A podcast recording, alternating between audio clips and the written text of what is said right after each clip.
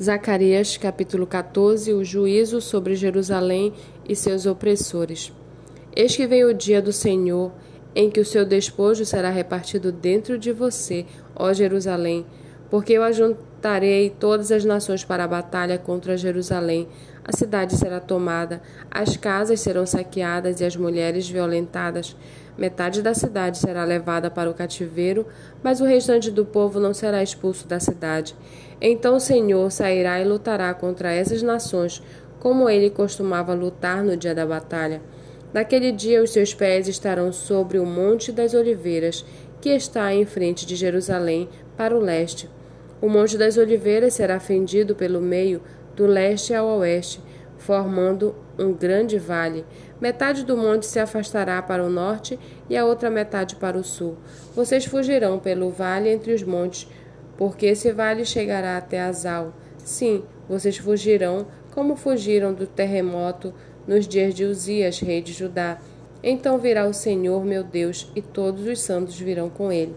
Naquele dia não haverá luz, mas frio e gelo. Mas será um dia singular, um dia conhecido do Senhor. Não haverá separação entre dia e noite, pois mesmo depois de anoitecer, ainda será dia claro.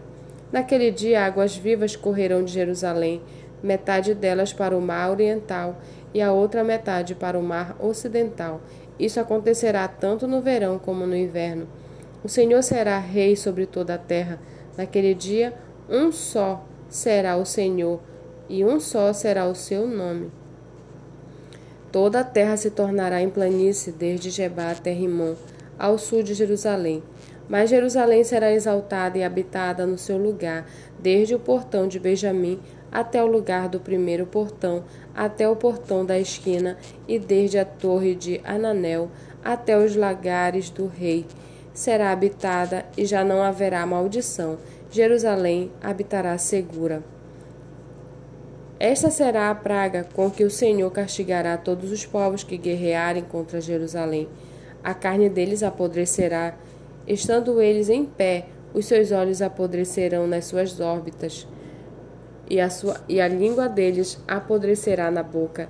Naquele dia também haverá da parte do Senhor grande confusão entre eles. Cada um agarrará a mão do seu próximo, cada um levantará a mão contra o seu próximo.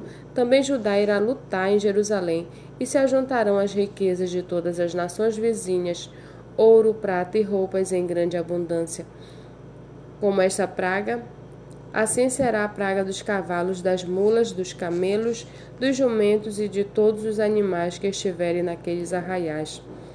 Todos os que restarem de todas as nações que vieram contra Jerusalém subirão de ano em ano para adorar o Rei, o Senhor dos exércitos, e para celebrar a festa dos tabernáculos.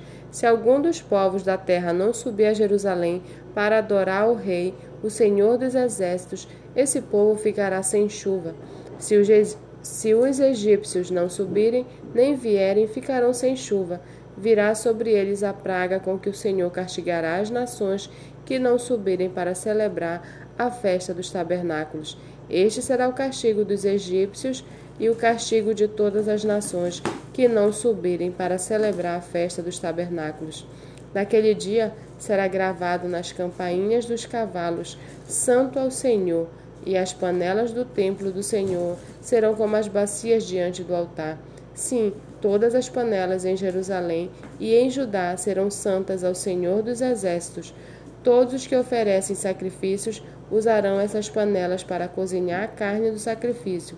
Naquele dia não haverá mais comerciantes no templo do Senhor dos Exércitos.